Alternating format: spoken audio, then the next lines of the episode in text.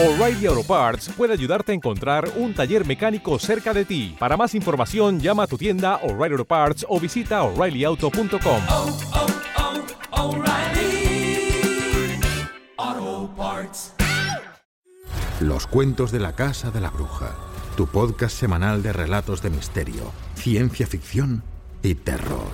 Cada viernes al caer la noche, un nuevo relato. Si te gusta nuestro contenido, suscríbete. Y si te encanta, hazte fan desde el botón azul Apoyar y accede a todo el contenido extra. Y ahora, disfruta de este programa.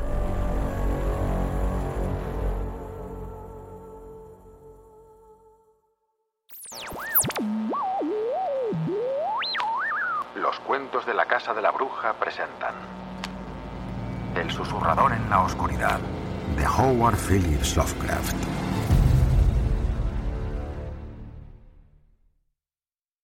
Capítulo 6 de 8 El miércoles me puse en camino, tal como habíamos acordado, llevando por todo equipaje una maleta llena de objetos personales y material científico.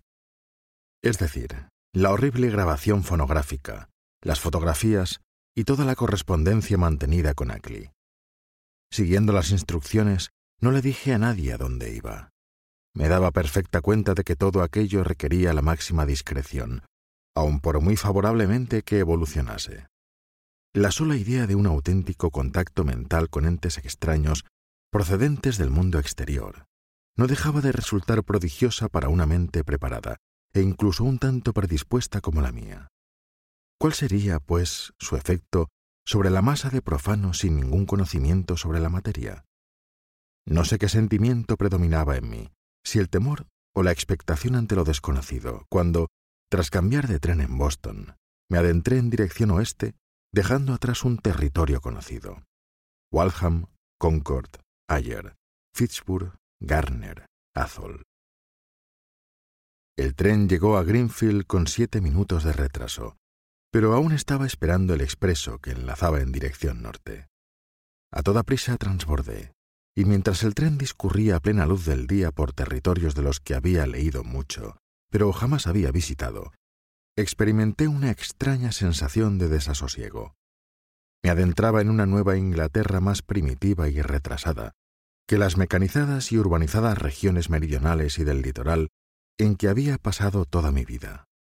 Una nueva Inglaterra ancestral y todavía intacta, sin los extranjeros ni los humos de las fábricas, sin los anuncios ni las carreteras de hormigón que pueden verse allí donde ha llegado la modernidad. Podían apreciarse esporádicos restos de una vida aborigen no abandonada, cuyas profundas raíces la convertían en auténtica prolongación del país.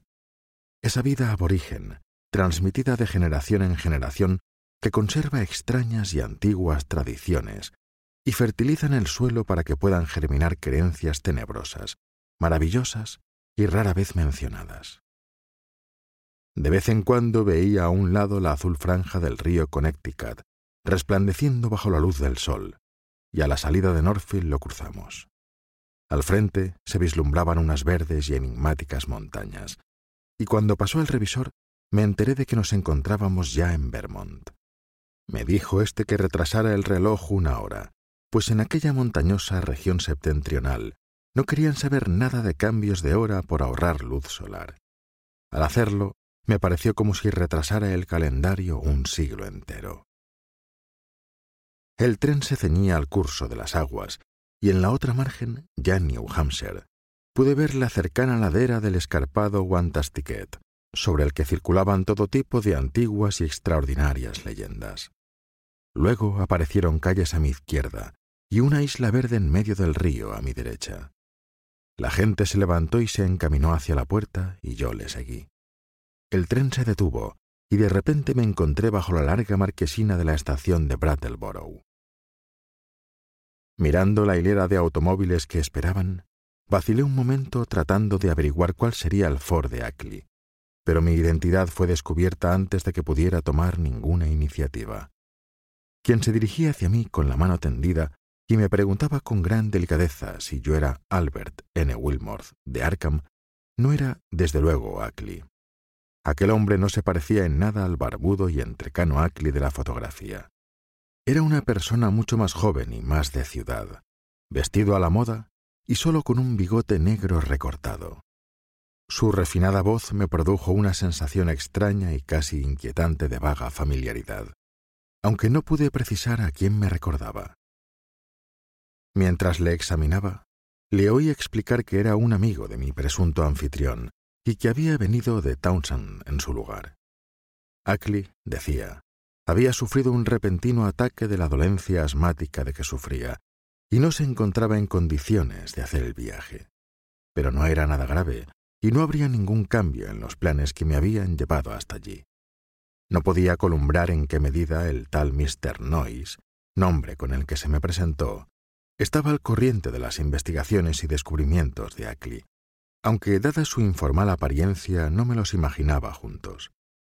Pensando en la vida solitaria que Ackley llevaba, me sorprendió un tanto el que pudiera recurrir fácilmente a semejante amigo. Pero mi perplejidad no me impidió entrar en el automóvil que mi acompañante me señalaba con un gesto. Aquel no era el viejo cochecito que esperaba encontrar por las descripciones que me hizo Ackley, sino un grande e inmaculado modelo de reciente aparición en el mercado, propiedad de Noyes, al parecer, y con matrícula de Massachusetts, con el curioso emblema del sagrado bacalao de aquel año. Mi guía, deduje, debe ser un veraneante de paso en la comarca de Townsend. Noy subió al coche y, sentándose a mi lado, lo puso en marcha al instante. Me alegré de que no se mostrara locuaz, pues una extraña tensión atmosférica me hacía sentir reacio a mantener una conversación. La ciudad parecía tener un singular atractivo bajo la luz vespertina, mientras subíamos una cuesta y girábamos a la derecha para entrar en la calle principal. ¿Te está gustando este episodio? Hazte fan desde el botón Apoyar del podcast de Nivos.